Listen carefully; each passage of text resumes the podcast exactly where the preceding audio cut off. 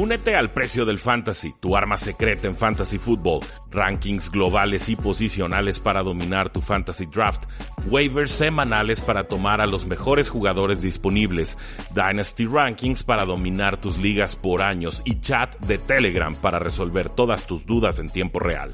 Visita stam.store diagonal precio NFL o da clic al link en este episodio para suscribirte.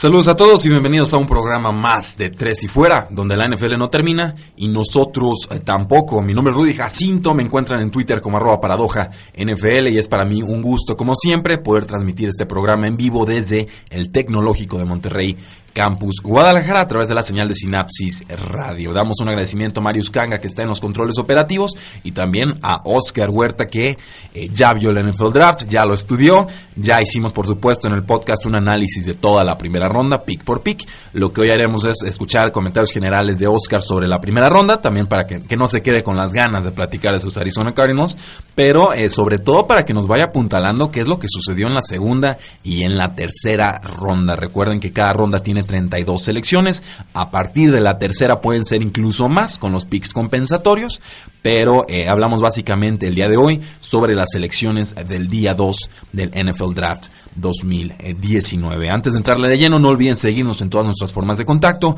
Estamos en Facebook, estamos en Twitter, estamos en Instagram. Ya pueden seguirnos en YouTube y por supuesto pueden suscribirse desde sus celulares a este podcast 3 y fuera NFL. Nos encuentran en iTunes, en Spotify, en Tuning, en eBooks y también en Stitcher. Muchísimas gracias por su preferencia.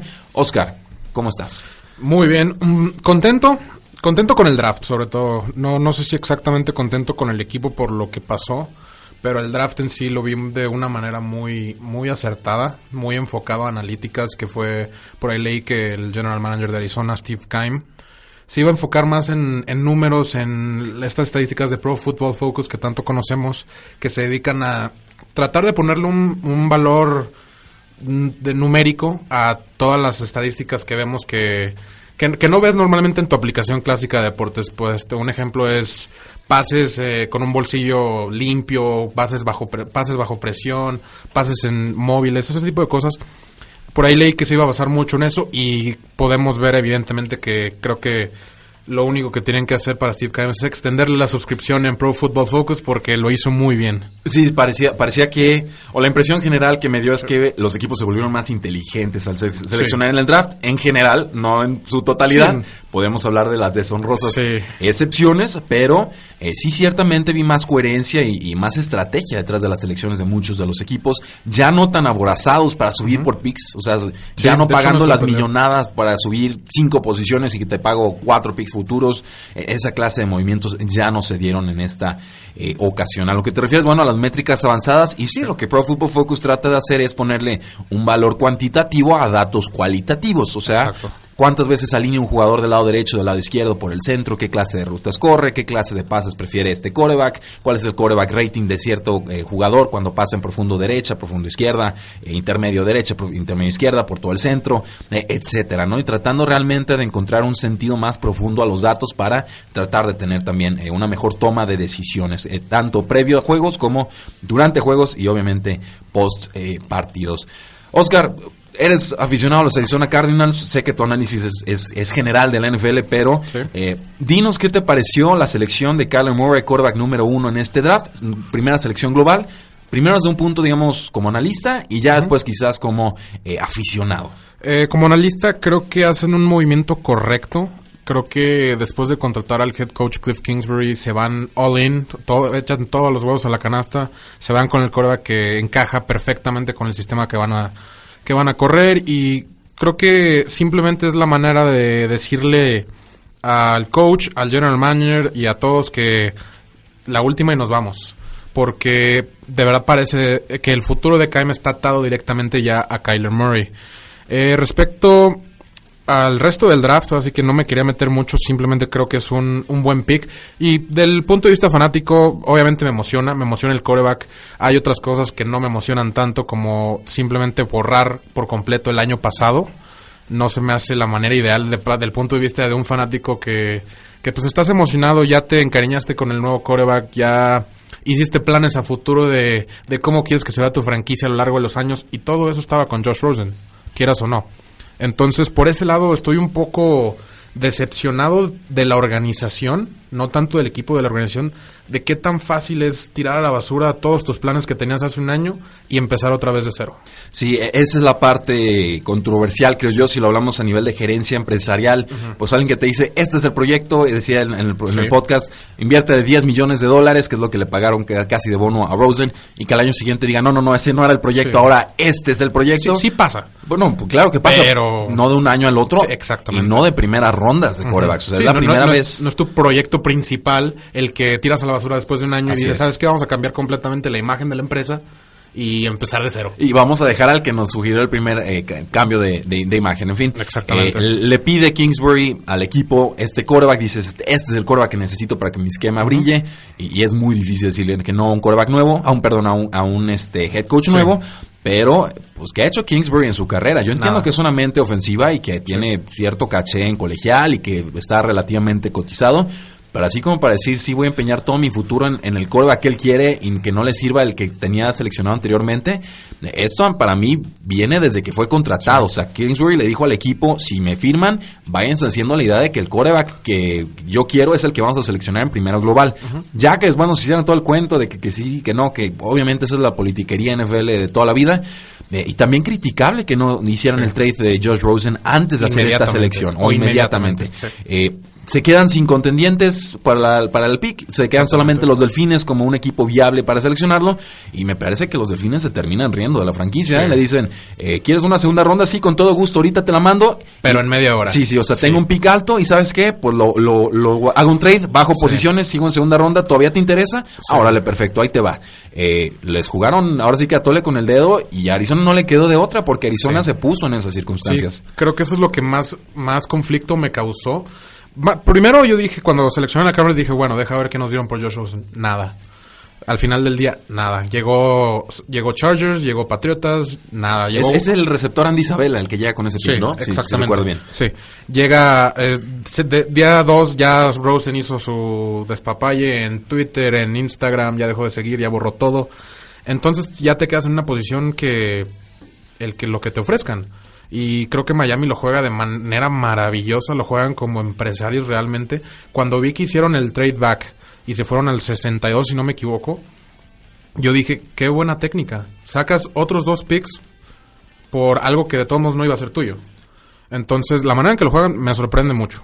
Sí, por allá eso nos referimos en general con que pues han mejorado la, la toma de decisiones de los equipos. Por supuesto, los gigantes de Nueva York ya lo platicamos. Eh, si les gusta el jugador, lo toman y ya está. Yo cuestiono mucho el proceso. Lo de los Raiders me parece que pagaban muy caro por jugadores que pueden conseguir después, que valía la pena bajar eh, posiciones en el draft y no lo buscaron porque pues, era un grupo gerencial nuevo.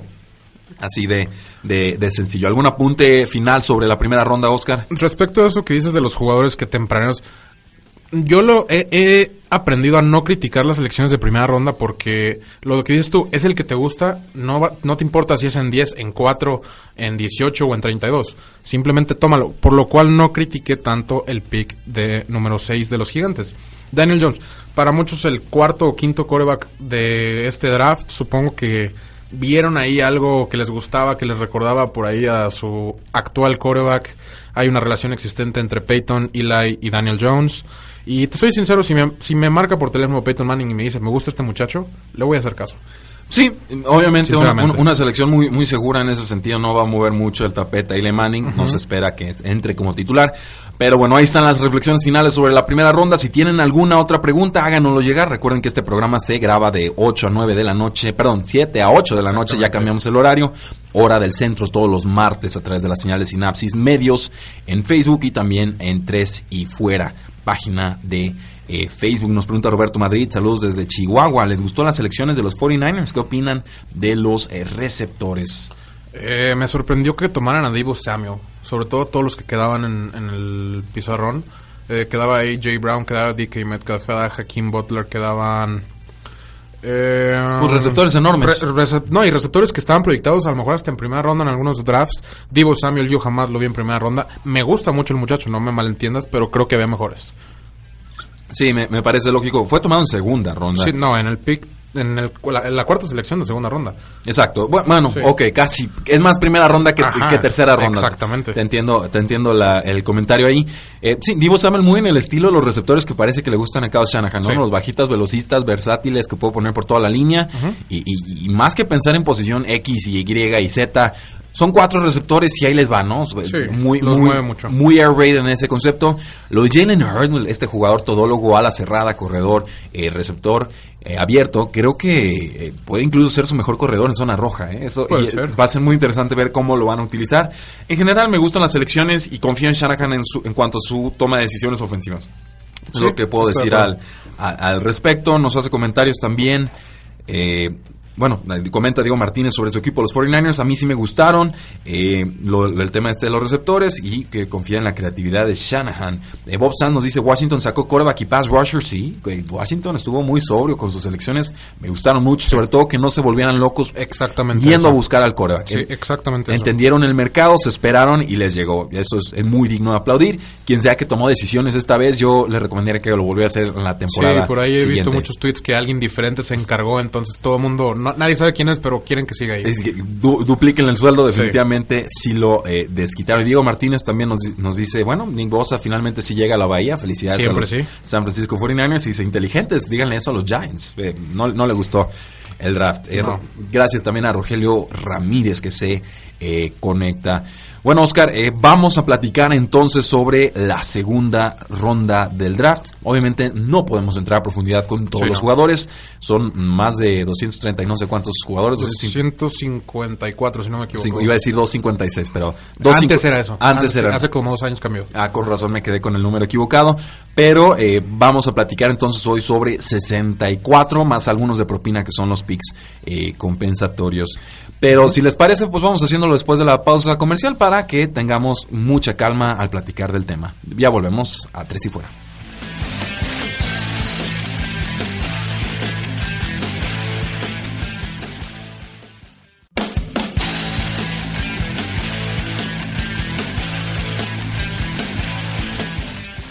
Volvemos a Tres y Fuera, donde la NFL no termina y nosotros tampoco. Nos pregunta Diego Martínez, ¿qué opinan del pick de punter de San Francisco en cuarta ronda?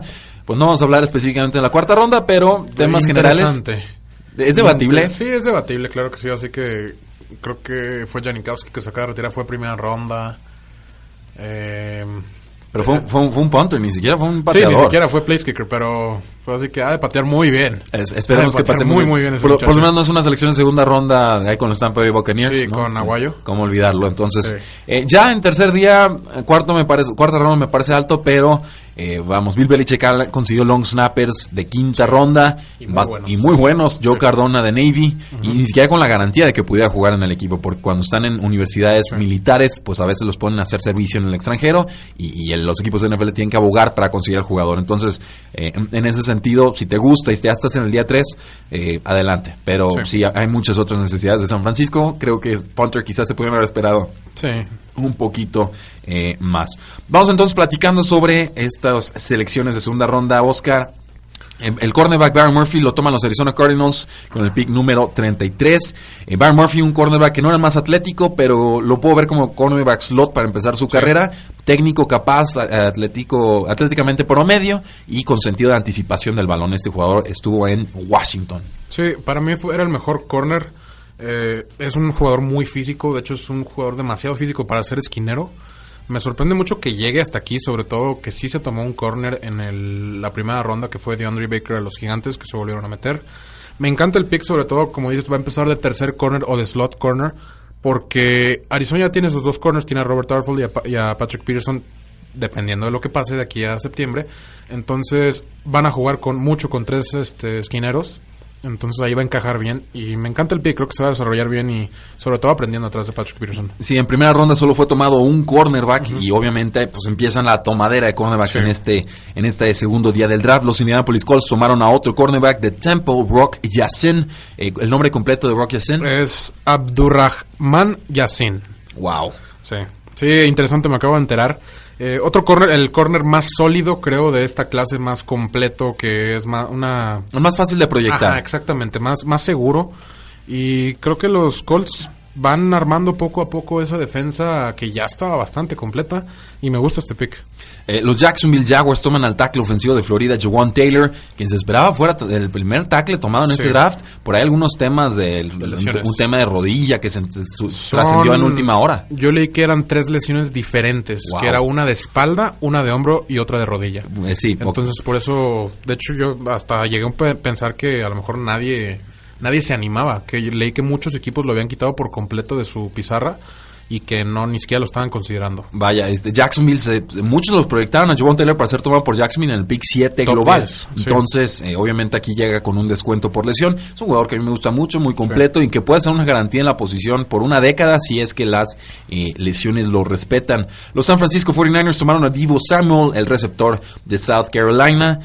Eh, no fueron muchos los receptores tomados en primera ronda del draft. Mm, Hubo dos, Marquise- fueron dos y uno me sorprendió. Marquise Brown a los Ravens y eh. Harry a los Patriots de Nueva Inglaterra. Dos eh, receptores muy distintos. Aquí Divo Samuel creo que se ajusta un poco más al perfil de Marquise Brown. Sí. Más diminuto, más rápido, más explosivo. ¿Algún comentario general? Eh, me gusta el pick porque dices acomoda, es un scheme fit, como dicen. Queda con el estilo de juego que van a usar. Recordemos que Shanahan con Atlanta tenía un Julio y tenía tres velocistas, Taylor Gabriel, eh, no recuerdo los otros, pero también eran muy parecidos. Entonces encaja perfectamente. Mo- Mohamed Sanu, Julio Mohamed Jones, Sanu, algún otro Y hay- había otro muy rápido. Taylor Gabriel. Taylor Gabriel y... No me acuerdo. Eh, bueno. Pero era igual así, parecido a, a Chaparro, rápido y muy bueno después de atrapar el balón. Entonces, no estoy completamente contento con el pick porque creo que todavía hay receptores bastante buenos y mejores que este. Muy bien, pues, obviamente eh, para algunos será controversial esa Sí. selección. Las Panteras de Carolina tomaron el tackle ofensivo Greg Little de Ole Miss, un jugador que llegó con toda clase de caché a colegial y que nunca dio el estirón por toda clase de situaciones. Eh, arriesgado, digo, pues, sobre todo porque Sí. en el pick siguiente Buffalo toma a Corey Ford, a quien Sí. a mí me gustaba Eso muchísimo es lo que, más. Eso es lo que más me sorprendió que no tomaran a Cody Ford. No me sorprende que tomen la posición del, del ofensivo, ya sea si juega de tackle o de, de guardia, lo que sea. Creo que tienen que tomar tackle, obviamente, porque les llegó mágicamente Brian Burns en primera ronda. No pudieron agarrar un tackle. Pero aquí les llega Cody Ford, alguien que yo tenía proyectado en primera ronda tardía.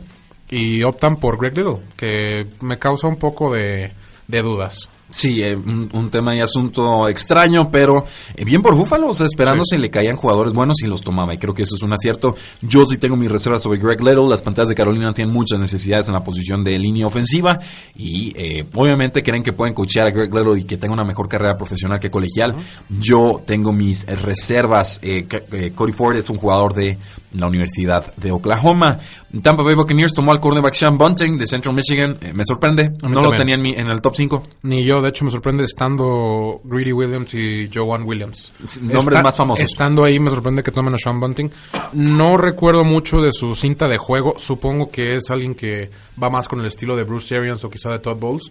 Entonces, por eso optaron por ese corner. Sí, yo lo creo que lo tenía fuera de mi top 10, pero eh, tomado en segunda ronda. Los Oakland Raiders tomaron a Travion Mullen, otro cornerback, y este de eh, Clemson. Tampoco era de los nombres más famosos, No, digamos. Pero sí más que el pasado. Claro, el- yo lo tenía como mi cornerback número 7, un jugador 6'2", 190 libras, 21 años, eh, un jugador que pues, se luce muy bien en, en cobertura y estaba Sí. proyectado tal cual para ser un jugador de segunda o de tercera eh, ronda. Me parece una selección bastante bien sobria para los Oakland Raiders. Eh, Dalton Risner de Kansas State, tackle ofensivo para los Denver Broncos. Eh, impresiones generales. Me gusta, creo que tienen que empezar a armar el equipo sobre el siguiente pick y buscan ya darle protección. Creo que la defensa está bastante decente, no creo que está top 5, top 10, pero está bastante decente con los jugadores que han agregado. Y más que nada me llama la atención el siguiente pick. Me llama la atención porque ve los siguientes tres equipos que seguían. Equipos que se rumoraba que iban a buscar coreback para, para guardarlo, que aprenda, sobre todo Drew Lock, que es un, un, un coreback que necesita desarrollarse y perfeccionar varias cosas que yo creo que va a ser muy bueno Solo le faltaba un buen maestro. No sé si Joe Flaco es ese buen maestro, No lo es. pero me hubiera gustado más en Green Bay o en Patriotas. Y Bueno. creo que sí lo tomaban. Sí, los Broncos suben en, en este draft. No tengo el, el precio exacto que pagaron en este draft, pero pues toman al quarterback Drew Lock de eh, Missouri. Otro que se rumoraba para primera ronda. Finalmente los Broncos eh, bajan de la 10 a la 20, toman una de cerrada, no afán de Iowa. Y aquí, eh, despuesito de tomar un tackle ofensivo, dicen que ya, ya cayó demasiado según nuestro valor. Hay que ir por este eh, jugador del que sabíamos John Elway estaba bastante enamorado. Sí. Drew Lock creo que se decepciona en el pick 10. Se decepciona en el pick 20. Se decepciona en el pick eh, 9 de la segunda ronda, no sé qué número exacto es. Y por fin en la décima de la segunda ronda dice, bueno, pues ya tenía que ser. Y siempre fue el mismo equipo, de hecho lo dijo hasta en, su- en su entrevista. Sí, el, el primer pick de los Broncos aquí fue el 41, cae Drew Lock al 42 global. Los Detroit Lions tomaron a Jelani Tavai, un linebacker de Iowa, y habíamos dicho, esta era una clase bastante floja Sí. en cuanto a linebackers, y tan es así que yo a Jelani Tavai no lo tenía ni siquiera No, en yo. mi top 10. Eh, si algo busca Matt Patricia, pues creo que sería alguien que se pueda asemejar a- al estilo de juego quizás de un... Ah, se me está escapando por Deontay Hightower de los Patriotas de Nueva Inglaterra. No sé si encontró algo similar aquí con eh, Jalani pero sabemos que ese es el prototipo, el estilo de juego que está buscando Patricia, sobre todo ahora que se están reinventando la defensiva y que han dejado ir a muchos eh, jugadores eh, veteranos. En cuanto al físico del jugador, 6'2", 250 libras, sí se asemeja a la, por lo menos a la complexión física que eh, ofrece eh, Deontay Hightower. Con la siguiente selección, el pick 44 global, los Green Bay Packers tomaron a un centro, Elton Sí. Jenkins de Mississippi State. El- los Packers me parece que también tuvieron un buen draft. No me encantó Sí. su, su- su selección 12 porque, vamos, eh, me parece que es un tanto arriesgado lo de Rashad Gary. No tuvo mucha producción colegial, 9.5 capturas a lo largo de su carrera, pero pues un portento físico y atlético como pocos. Aquí de, de ahí en adelante me parece que los Packers tomaron selecciones con un piso bastante seguro, bastante Sí. claro, pero también eh, potencial relativamente alto. Eh, ¿Algún comentario general sobre Jenkins? ¿Lo tenías eh, rankeado por ahí? Que yo lo Eh, tenía de no, jugador no- número no 7. recuerdo, pero no estaba en top 10 de línea, de línea ofensiva en general. Eh, creo que, como dices tú, se van un poco más a la segura después de Rashawn Gary. Creo que el de Rashawn Gary fue un poco justificado por quién ya no estaba. Ya no estaba TJ Hawkinson y ya no estaba eh, Devin... Ninguno de los dos Devins, de hecho. Entonces, creo que optan por tomar a Rashawn Gary. Entonces, des- después de ahí, suponiendo que tienen que pegar un home run con Rashawn Gary, empiezan a buscar ya para armar alrededor de Aaron Rodgers todavía y darle esa seguridad. Los Patriotas de Nueva Inglaterra en su siguiente selección toman a Juan eh, Williams, un jugador de Vanderbilt, y sorprende porque al pick siguiente los Cleveland Browns toman a Greedy Williams, por lo cual creo que estos dos jugadores van a ser comparados a lo largo de su carrera. Eh, ¿qué- ¿Por qué los Patriotas toman a Juan eh, Williams y no a Greedy Williams? ¿Se equivocaron de Williams? Mm, No, no sé exactamente por qué. Creo que el estilo del jugador de Vanderbilt es mucho más al estilo de Patriotas. Greedy Williams fue muy criticado por no saber taclear, por sacarle... Le saca la vuelta. le- ajá, la vuelta, el contacto le da miedo. No pensé que le afectara tanto, pero al parecer sí fue un gran factor. Eh, caso contrario, de hecho, de Byron Murphy, que al revés, es, es mejor yendo a la tacleada que en realidad eh, buscando la cobertura como tal. Sí, eh, pues, se le comparó a, a Jujuan eh, Williams con Tremaine Johnson. O sea, es un jugador más grande, más en el molde quizás de un Brandon Browner. Sí. Esperemos con, con un poquito más de agilidad y, y menos castigos, pero 6'4", 208 libras, pues son, son bastante eh, altos estos eh, jugadores. Con Greedy Williams, pues, otro jugador cornerback tomado de LSU a los Cleveland Browns. Creo que su actitud va, va a entenderse bastante bien con la cultura que han estado tratando de implementar en esa franquicia. Eh, los Seattle Seahawks toman a Marquise Blair, el safety de, de Utah. ¿Tienes algún comentario sobre Blair? Yo lo tenía como mi safety número 9 y pues básicamente que era un jugador agresivo y competitivo, lo cual era bueno y malo porque se pasaba a veces de las jugadas o de la tacleada. Sí, yo lo tenía en 8, de hecho. Me, me sorprende que, que estando aquí agarrando safety siguen mi safety 2, 3 y 4 todavía. Que de hecho se van bastante seguidos después en la ronda. Eh, llenan un hueco. Quiero suponer que, que necesitan cubrir. Ya es algo importante ese perímetro que ya, ya se veía muy deficiente. Pero fuera de ahí, no, no me encanta el valor del pick en esta posición del draft. Muy bien, eh, y obviamente pues tenían que cubrir ahí la salida de Thomas, de Earl Thomas que ya no está con el equipo. Eh, los Santos de Nueva Orleans ante el retiro de Max Unger, pues toman a Eric McCoy al centro de Texas AM y pareciera un reemplazo inmediato, una mejor instantánea. Yo lo tenía como el tercer mejor liniero interior ofensivo en todo este draft, un jugador que se proyectaba para ser tomado en segunda ronda y, finalmente los Santos terminan confirmando esa eh, predicción. Con los Colts, un defensivo Ben Banogu, un jugador de TCU, Texas Christian University. Eh, ¿En qué posición teníamos a, Ben Banogu? Yo lo tenía relativamente alto, no tengo la lista aquí exactamente, pero sí lo mencioné y me acuerdo por el nombre, sobre todo que sí lo tenía top 10 por lo menos. Creo que lo tenías top 15, ¿eh? Sí. Y en el 15.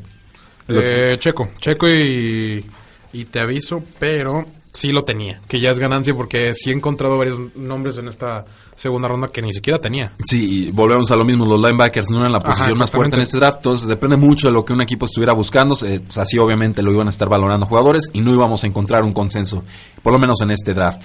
En los vikingos de Minnesota toman una ala cerrada de Alabama, Earl Smith Jr., Parece el final de Kyle Rudolph en esa franquicia, si no este año, por lo menos al siguiente. Rumores de trade con los Patriots de Nueva Inglaterra. No sé si se confirmen. No, no, no te creas, no, soy tan, tan partidario de, de Rudolph. A mí sí me gusta Kyle Rudolph. El pick en sí, Irv Smith creo que es un upgrade. Sin ser bastante bueno. Es mucho más móvil que Kyle Rudolph, mucho más rápido, sabe atrapar mejor el balón. Si lo que buscan es armas para Kirk Cousins, creo que es un buen pick. Sí, y se entiende, obviamente, Alabama, pues es Alabama y un, pick de segunda ronda de Alabama tiene su eh, caché. Los Tennessee Titans toman al receptor AJ Brown de Ole Miss, el mejor receptor de Ole Miss, aunque a algunos les duela. El mejor quizá del draft. Eh, para mí era el más balanceado, el, pick más seguro, un jugador versátil, un jugador que puedes alinear en toda la, pues en toda la ofensiva en realidad, en el slot externo, más pegado a la línea de golpeo. En, fin, que es un jugador que creo le va a caer muy bien a Marcus Mariota en esta próxima campaña, pero no hay muchos targets disponibles en esta ofensiva y sobre todo es una ofensiva que prefiere correr que pasar. Entonces, no estoy esperando un año espectacular de AJ Brown, por lo menos en su primera eh, temporada con los Cincinnati Bengals, pues toman una ala cerrada, Drew Sample de Washington. ¿Por qué ríes, Oscar? ¿Qué sucede aquí? Porque te acuerdas cuando te dije que a lo mejor el plan de los bengalíes era, contratar a las cerradas y contratar a las cerradas y a lo mejor jugar así. Sí. Esto lo confirma. Sí, pues yo no tenía rankeado a Drew Sample en mi Yo, yo tampoco, de hecho, el que en mi lista el que seguía después de los primeros dos era Jay Sternberger. Eh, Drew Sample, no, no sé mucho de él, la verdad, pero me sorprende que tomen otro ala cerrada. Sí, en general. Sí, les encanta. Les encanta los Cincinnati Bengals 6'5", 255 libras. Eh, un jugador que, pues básicamente, muchos scouts estaban aplaudiendo porque era muy bueno bloqueando. O sea, un, una cerrada tradicional. Pregunta rápida. Si TJ Hawkinson llega a 11, ¿lo agarran? No, bueno, ya me hiciste dudar. No, yo creo, yo creo que se hubieran esperado. Eh, porque sí, porque necesitaban línea ofensiva. Eh, o sea, creo que era más importante en este draft reforzar la línea ofensiva que la posición de ala cerrada. En la siguiente selección, y se me están traspapelando aquí, se me movió la, página. Miles Sanders, corredor de las Águilas de Filadelfia, ex corredor de Penn State. Eh, por fin encontraron un, un corredor de tres downs. Sí, creo que sí, me gusta bastante este corredor.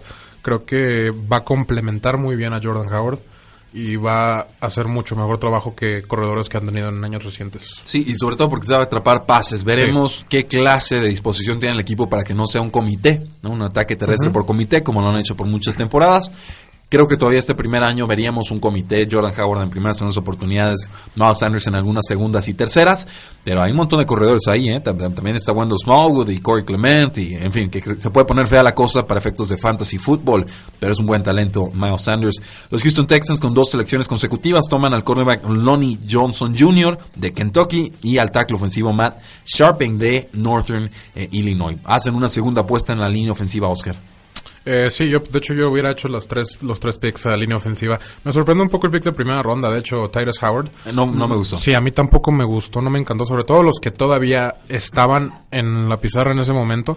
El cornerback me gusta bastante, sí lo tenía rankeado y creo que está muy completo. Y no me sí me gusta el pick de del jugador pero no me gusta el pick de corner sobre todo habiendo tantos safeties buenos que todavía no cubres. Sí los Kansas City Chiefs con el pick 56 toman a el que parece el sustituto de Tariq Hill Nicole Hartman receptor de Georgia alguien que corrió las 40 yardas en 4.30 y tantos segundos y, parece el reemplazo directo o sea tomar un receptor que es un clon de Tariq Hill en segunda ronda a mí me dice que ya se están despidiendo del jugador Sí, de hecho era él o Paris Campbell, siento yo. Alguien me dijo que, no me acuerdo si fuiste tú, quizá haya sido tú, que Miko Harmon se iba a ir antes que Riley Ridley. Yo nunca les creí, pero entiendo completamente la situación. Entiendo que, como dices tú, es el reemplazo directo. Y sí me gusta el pick. Es un muchacho que corre muy rápido y que creo que podría encajar bien en el sistema y sobre todo con quién le está lanzando el balón. Sí, Patrick eh, Mahomes, Patrick el mago Mahomes. Obviamente, si no juega Tyreek Hill, pues va a tener oportunidades inmensas en su primera temporada. Ojo con él. Las Philadelphia Eagles siguen reforzando su ofensiva y ahora lo hacen con el receptor de Stanford, JJ Arcega Whiteside. No creo que tenga un impacto tempranero. Hay No, muchísimos pero- receptores en ese equipo. Sí, pero va a ser el, como hablando de reemplazos, va, creo que va a ser el reemplazo de Alshon Jeffrey. Es muy parecido, gana mucho los balones divididos y es muy bueno haciéndolo. El español de Stanford. Se me hace buena selección. Me, me llama la atención todos los, los receptores que se están yendo y los que no se están yendo. ¿Por qué? Porque sigue DK Metcalf por ahí, sigue Paris Campbell por ahí. Que, y yo esperaría, por ejemplo, si quieres un receptor grande de DK Metcalf, pues, ¿qué más quieres? Pues que atrape pases. Me Sí ayudaría. atrapa, no, sí atrapa. Más bien la 37 diferencia- pases en su última temporada. Se lesionó, pero la diferencia ahí es que los balones divididos, no no sé qué tan buenos sean, no encontré muchos balones divididos en DK Metcalf porque generalmente pues ya había dejado al corner 10 yardas atrás. Entonces, el pick en cuanto a fit, a cómo encaja, sí me gusta, pero creo que había mejores receptores todavía. Los vaqueros de Dallas con la selección número 58 global, y ya casi llegamos al final de la segunda ronda, tomaron al tackle defensivo Tristan Hill de UCF o de Central Florida. Eh, sorprendió en su momento, no lo tenía en mi radar. Ya cuando chequeé algunos tuitazos de, de gente Sí. experta decían, ¿saben que Este jugador había estado ascendiendo en, en- en Sí, semanas igual. recientes y se, lo, se iba a ir pronto. Y además, eh, los vaqueros de Dallas han seleccionado bien a sus pass rushers, a sus lineados defensivos en años recientes. Entonces, estoy dispuesto a darles el, el beneficio de la duda. Un jugador de 6'3, 203 libras, que pues tenía el cuarto spark más alto entre los jugadores que fueron invitados al Scouting Combine. Sí, eh, va, va a estar junto a DeMarcus Lawrence, entonces creo que se le va a hacer mucho bien. Yo también eh, empecé a investigar porque tengo un amigo que le da a los vaqueros de Dallas y me preguntó de que, oye, ¿quién, quién es esta persona? Y no supe qué decirle, entonces me metí inmediatamente a Twitter y empecé a ver videos. Juega muy agresivo. Me gusta mucho cómo se ve, sobre todo para la posición interna de la línea, es muy, muy agresivo. Hace una disrupción en el bolsillo enorme, entonces creo que sí, sí va a resultar ser un buen pick. Ahora con los, los Indianapolis Colts, pick 59 toman a Paris Campbell, receptor de Ohio State. Eh, alguien que se especializaba mucho en, la- en las recepciones cortas. Me intriga ver si con Andrew Luck puede desactivar eh, esa faceta de su juego y ahora más bien activar la, la faceta profunda. Sí.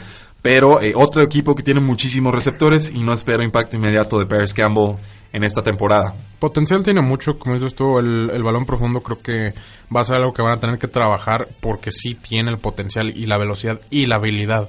O, o sea, muchos piensan que, que porque es rápido no sabe atrapar y solo atrapa esos balones profundos que le ponen. No, es creo que gracias a él ha sido bastante éxito el de Dwayne Haskins, que hay muchísimas pantallas o rutas cruzadas que simplemente la atrapa y él se va a 70 yardas para, para anotar. Sí, recuerden que aquí la comparación de eh, Paris Campbell era con Percy Harvin. Entonces, muchos de sus touchdowns eran en, en jet sweeps, jugadas de que corre el, el receptor desde de derecha a izquierda o de izquierda a derecha, se, ace- se acerca al quarterback y ahí eh, consigue el espacio, dobla la esquina y se va a esta zona de anotación. Los Ángeles Chargers, muy sobrio su draft, me gustó Sí, mucho.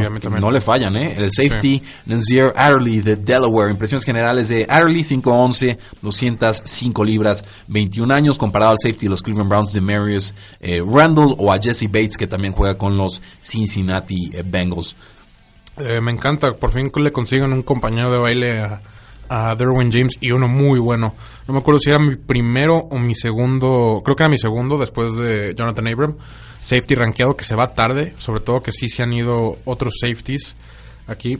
Me gusta mucho el pick, muy sobrio, como dices tú, muy seguro. Y creo que es otra pieza clave a ese poquito que les falta porque se les está acabando el reloj. Sí, yo era mi safety número 2 detrás de Chauncey Gardner Johnson de la Universidad de eh, Florida. Los Ángeles Rams tomaron al safety Taylor Rapp de eh, Washington. A otro, Sí. se va a otro safety aquí pegadito. Era básicamente la zona dulce del draft. Era mi safety número 7 en esta campaña. Se le compara con Minka Fitzpatrick, el jugador de los Delfines de Miami. Sí, de hecho, si te fijas desde el pick de los Colts, se ve que el pánico en el que entraron los equipos por las posiciones que fueron.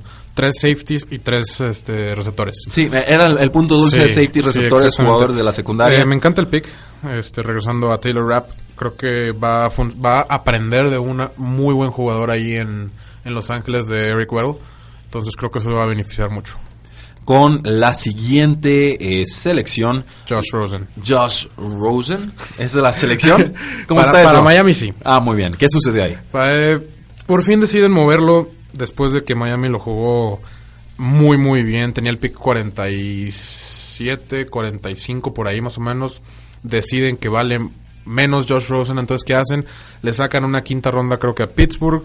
Se van al 62 ¿No fue a los Broncos? Al Bronco, un por ahí. Sí, creo, que, fue, la de Drew Lock. Creo que sí, puede ser. Eh, bueno, hay que confirmarlo, pero... No, creo que fue... ¿Cuál fue ahí? Miami, Miami. Eric McCoy a New Orleans. Ah, muy bien. Sí, entonces se le sacan una quinta ronda. Deciden que, sabes que Josh Rosen no vale la 45, vale la 62. La juegan muy bien. Arizona no le queda de otra. Manda a Josh Rosen, le pide una quinta ronda del siguiente año a cambio. Y toman a Andy Isabella donde yo por fin entendí que le están entregando la franquicia a Kyler Murray. Sí, básicamente. Básicamente. Básicamente. No, ni siquiera con el primer pick. Con este pick le están entregando la franquicia a Kyler Murray al estilo de juego de Kingsbury y a todo el sistema de air raid que van a correr. Y Andy Isabel, un jugador rapidísimo en 4.31 segundos en la prueba de 40 yardas. El problema es que atrapa muchos pases con el cuerpo y que tiene manos relativamente chicas para la eh, posición. Los Kansas City Chiefs tomaron al safety de Virginia, Juan Thornhill, y los Seattle Seahawks para cerrar la segunda ronda se fueron con el receptor de Ole Miss, DK Metcalf, haciendo ahí un trade.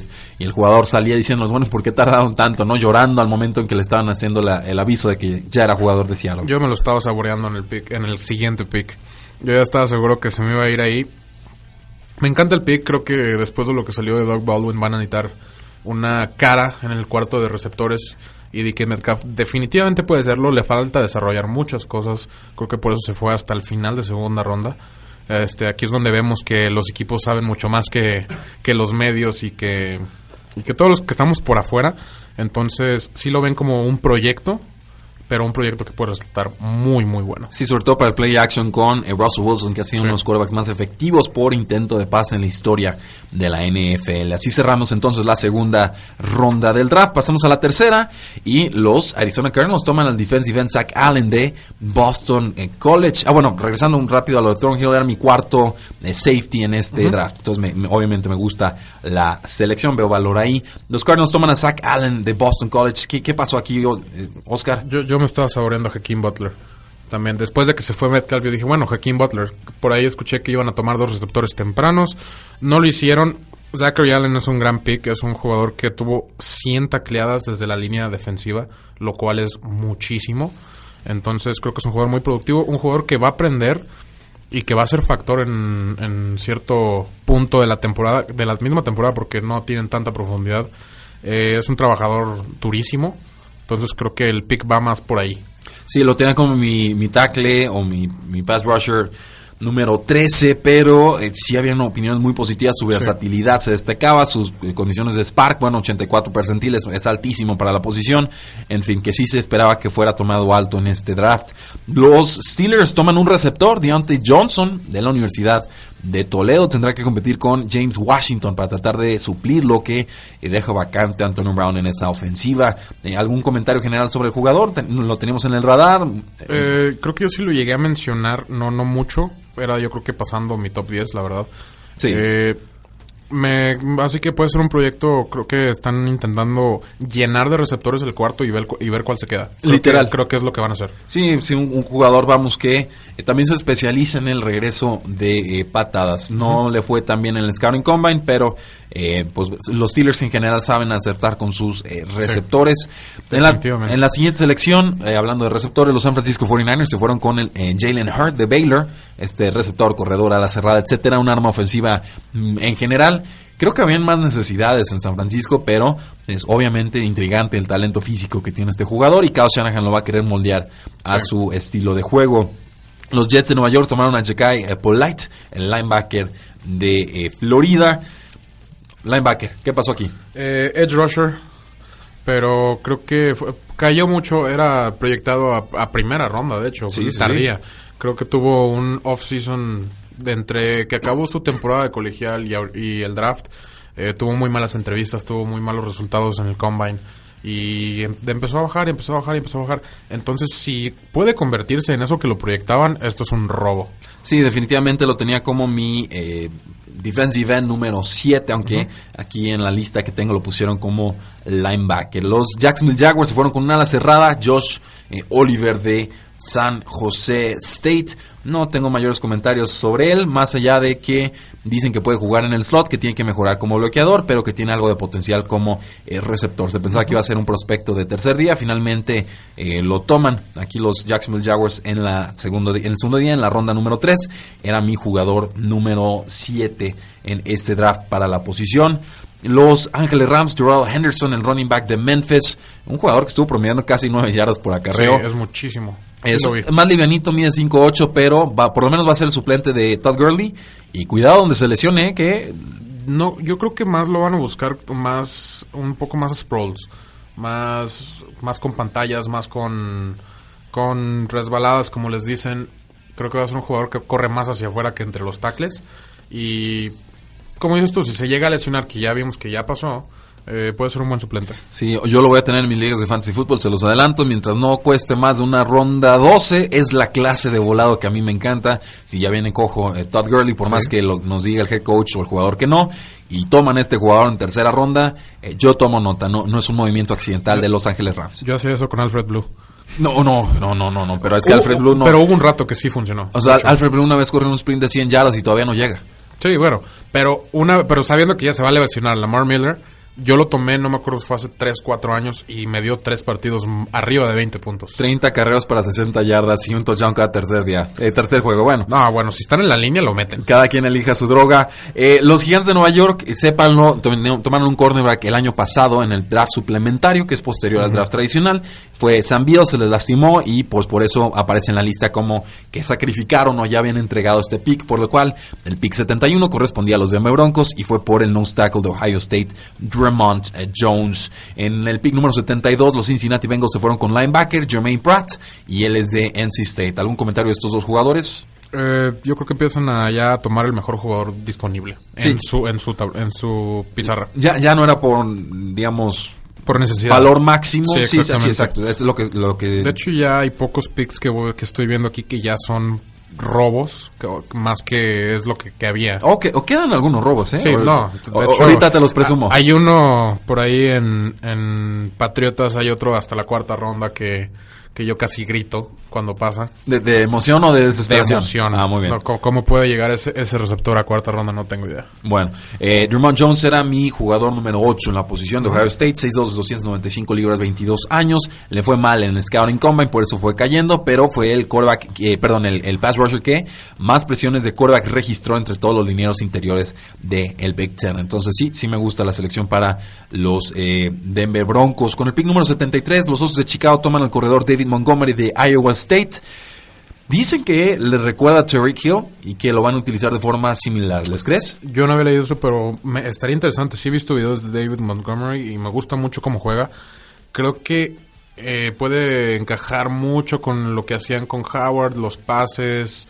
Entonces, no me sorprendería. Creo que es un buen pick. Cohen yo creo que de todos nos va a ser ahí el, que lidera. Eh, era mi running back número 2, entonces no le voy a poner pedos a esta eh, selección. Hablando de corredores, los Buffalo Bills con el pick 74 tomaron al running back de Florida Atlantic, Devin Singletary.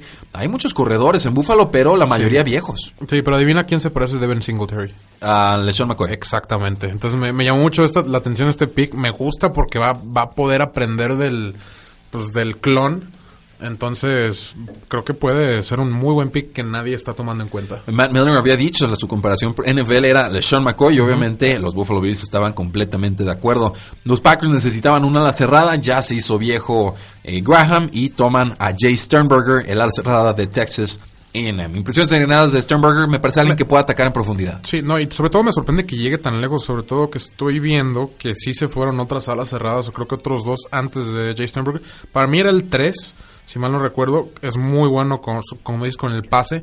No sé si lo van a intentar meter más al juego terrestre, no creo, sinceramente. Eh, un, un jugador que si querías estrictamente un receptor en la posición de la cerrada, quizás era el mejor en toda esta clase. Sí, Esa es la impresión que me, da, que me da a mí. 6'4", 251 libras, 10.7 yardas por target y además anotó 10 touchdowns en su primera temporada. 10 touchdowns, una cerrada en colegial. Es en su muchísimo. primer temporada. Es muchísimo. Eso es muy, muy bueno. En, el- en 2018, 48 recepciones, 832 yardas y 10 touchdowns. Vamos entonces con los Washington Redskins que toman a un receptor, Terry McLaurin, el receptor de Ohio State. Eh, todavía habían algu- algunos otros nombres que estoy seguro te gustaban más. Eh, Oscar, No, pero me gusta este pick sobre todo porque es de la misma escuela de, de su nuevo coreback. Creo que ahí tiene mucho que ver. Yo Todo que ver. Sí, bueno, tiene mu- tiene todo que ver. De hecho, hasta dijo Haskins que si tenían la oportunidad le trajeran a uno de sus muchachos y terminan haciéndolo con Terry McLaurin. Yo creo que el- lo ideal hubiera sido Paris Campbell, pero es un gran jugador, otro que contribuyó mucho a esos pases pantalla o escapadas que le dan el, el bonche de, de yardas a Haskins. Eh, en la siguiente selección los Patriotas robaron, tomaron el defensive end de Michigan, Chase Winovich, lo tenía calificado como, déjenme hago el conteo, mi primer, segundo, tercero, cuarto, quinto, sexto, séptimo, mi octavo jugador en la posición de pass rush y pues básicamente hizo drills tanto de defensive end como de linebacker, el- su- sus parques Sí. del 68 percentil y tiene un montón incansable, muy físico, eh, un jugador con todo el molde patriota que cuando le dijeron, oye, ¿qué Sí. opinas de que fuera seleccionado? Dijo, dejen hablo con el equipo a ver qué me permiten y qué no me permiten decir. Muy en el estilo de los patriotas de no le voy a regalar nada a los medios. O sea, entendió exactamente Claro. a dónde se estaban metiendo. Eh, los delfines de Miami toman al centro de Wisconsin Michael uh, Dieter. De- voy a asumir que se dice Dieter. Lo tenía como mi centro número 4 en este draft. Eh, los Rams toman al cornerback de Michigan, David Long. Eh, ¿Tenemos algún comentario general de David Long? Mi cornerback número 8 en este Sí, draft. Yo también lo tenía por ahí, en ese espacio.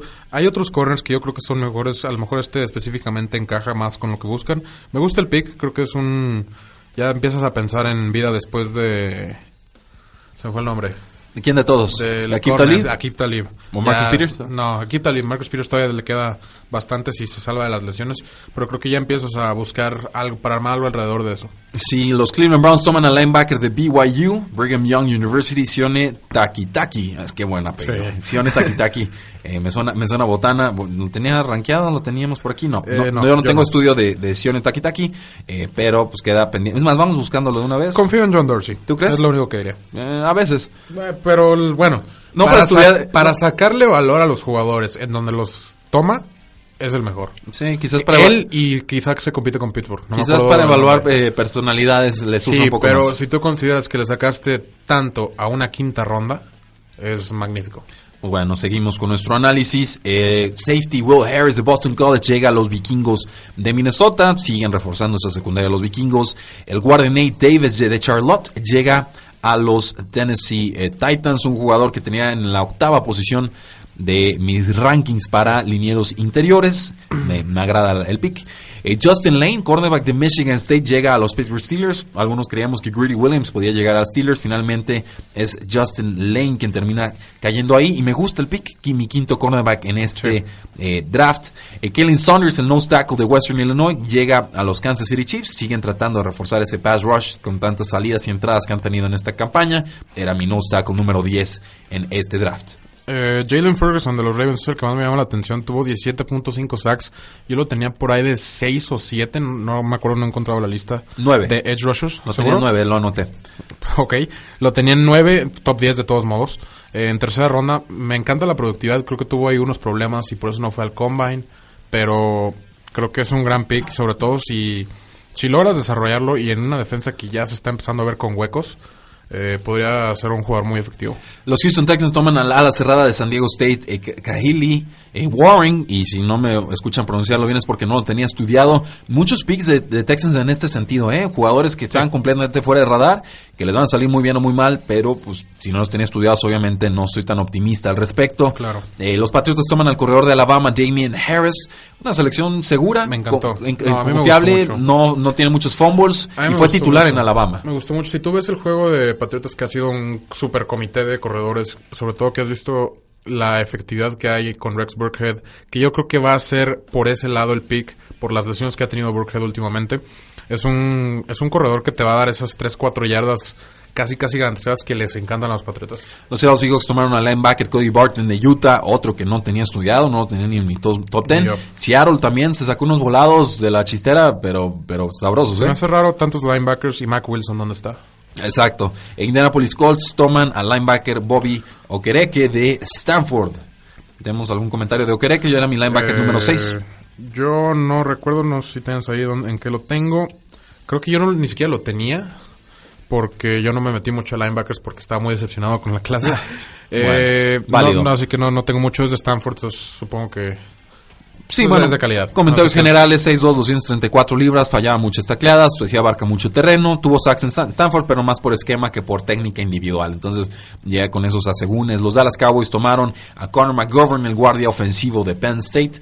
¿Me, ¿Te gusta? Me, me encanta, de hecho es de los mejores tackles que quedaban ya en este punto. Yo estaba muy al pendiente por... Tackle. Sí, eh, guardia. Bueno, Ah, línea ofensiva en general. Es que no sé si, Sí, sí, es sí. intercambiable, Sí, por eso tiene- pregunto. Tienes razón. Eh, creo que este sí lo es. Eh, me te digo, estaba muy al pendiente de línea ofensiva porque pues, Arizona decidió ignorar completamente Sí, la línea ofensiva. Podemos hablar rápido de eso. ¿Qué Sí, pasó ahí? eh, creo que llegó al punto donde había jugadores tan buenos que no podías dejarlos. ir. Es como- Byron Murphy supe que lo tenían en top 10 en su lista general. Eh, Andy Isabella obviamente le encantaba a Cliff Kingsbury y el trade fue por él. Eh, Zach Pero, Al- cap- pero como caprichitos, ¿no? Como que le Sí, quisieron sí, dar todos los caprichitos sí, al coach y... Para, pues, mira, no me desagrada porque entonces sí puedes decir te di todo para, para tener éxito. Todo menos segundos para pasar. Sí, claro. Eh, entonces, eh, ya ni me acuerdo qué te está diciendo. Conor pero, ah, llega, llega, llega Zach Allen en la tercera ronda. También supe que lo tenían top 50. En tercera ronda es un robo. Eh, no, top 35, porque supe que agarraron hasta cuatro jugadores que tenían en su top 35. Bueno, Los Ángeles Chargers tomaron un ataque ofensivo. Trey Pipkins de Seahawks Falls no lo tenía rankeado, no puedo darles mayores comentarios al respecto, pero era una zona de necesidad para los Chargers. Las dos líneas eh, eh, ofensiva, tanto, eh, tanto ofensiva como defensiva. Los Jets toman a Chuma Edoga, el también tackle de eh, USC. ¿Tenemos algún comentario de, de Doga? Yo no lo Yo tenía muy analizado, simplemente era mi tackle número 9, un jugador que fue comparado a, a Kelvin Beacham de los Jets, entonces se ajusta al prototipo que busca la franquicia. Miles Boykin, receptor de Notre Dame, llega a los Baltimore Ravens. Ese sí me gusta. Ese- Platícame de él. Se me hace un receptor que, que puede producir sobre todo en el esquema que va a correr Lamar Jackson. Obviamente va a estar corriendo mucho. Si no me equivoco, no sé si tienes ahí lo que mide y lo que pesa. Sí. Ah, ¿quieres que lo diga? Sí, por ah, favor. porque yo creo que solo me estabas preguntando. No. 6'4", 220 Sí, libras. exactamente. Va a ser un, un receptor bastante físico que creo que hasta en el juego terrestre va a poder ayudar. Seguramente. Los Tampa Bay Buccaneers toman al cornerback de Auburn, Jamel, eh, Jamel Dean. No, no lo tenía estudiado, eh, pero va- vamos, eh, necesitan refuerzos en la defensiva. En todos lados. Fueron el equipo que más picks usó a la defensiva. Los Tampa Bay Buccaneers usaron 6 de sus 8 picks en ese lado del balón. Los Gigantes de Nueva York por fin invierten en linebacker y toman a Shane Ximenez de Old Dominion. Eh, Ximenez, sé que ese nombre lo, lo estudiamos y lo buscamos, Sí, pero... Sí, lo tenía yo creo que en 13 o 14 por ahí. A mí sí me gustó lo que he visto. Creo que todavía le falta mucho por desarrollar. Pero es un muy buen proyecto. Ya. Eh, con los Buffalo Bills, pick número 96, toman al ti- tight end Dawson Knox de Ole Miss. Eh, han salido buenos a las cerradas Sí. de Ole Miss. eh. Yo, Sí. yo aquí sí, sí le pongo un asterisco y, y a vigilarlo de cerca a este jugador porque Buffalo también se acaba de deshacer de Charles Clay y tiene una oportunidad enorme para quien sea que quiera eh, levantar la mano en esa ofensiva. Es un jugador que, pues bueno, simplemente me parece que se ajusta la necesidad con el, el talento. Sí. Los eh, Ángeles Rams toman al tackle ofensivo Bobby Evans de Oklahoma.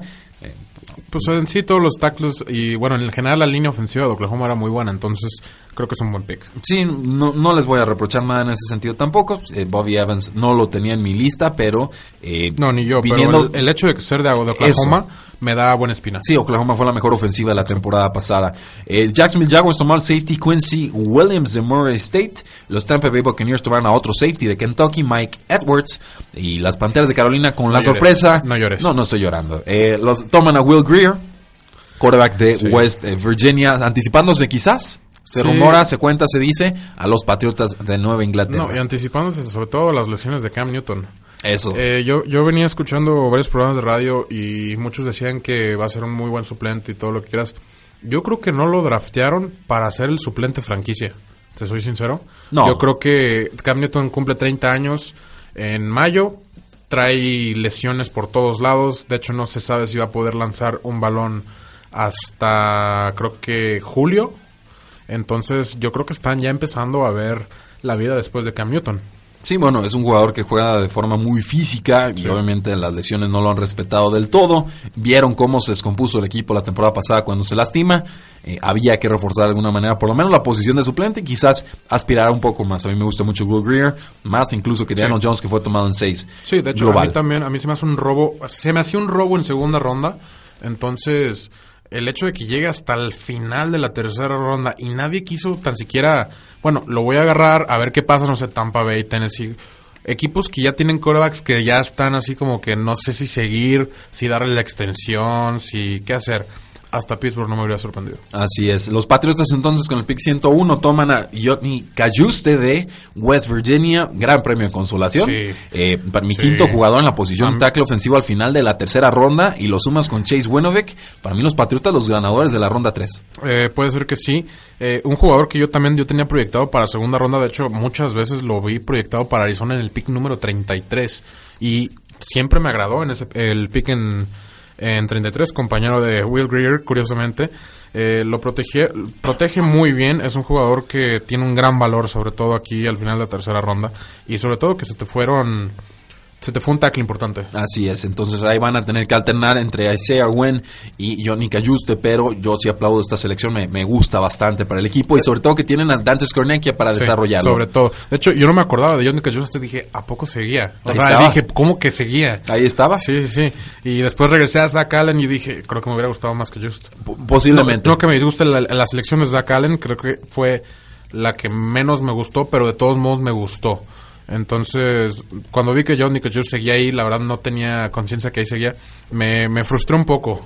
Sobre todo porque Arizona escogía dos lugares después. Así es. Y en la última selección de la tercera ronda, y con esto cerramos programa, los vikingos de Minnesota toman a Alexander Mattison de Boise State. Un plotter, un jugador pesado, un jugador eh, pues de corte tradicional no tan espectacular, pero se apunta a ser el suplente de Dalvin Cook en esta eh, adecuada ofensiva de los vikingos de Minnesota y además tiene capacidad para atrapar pases.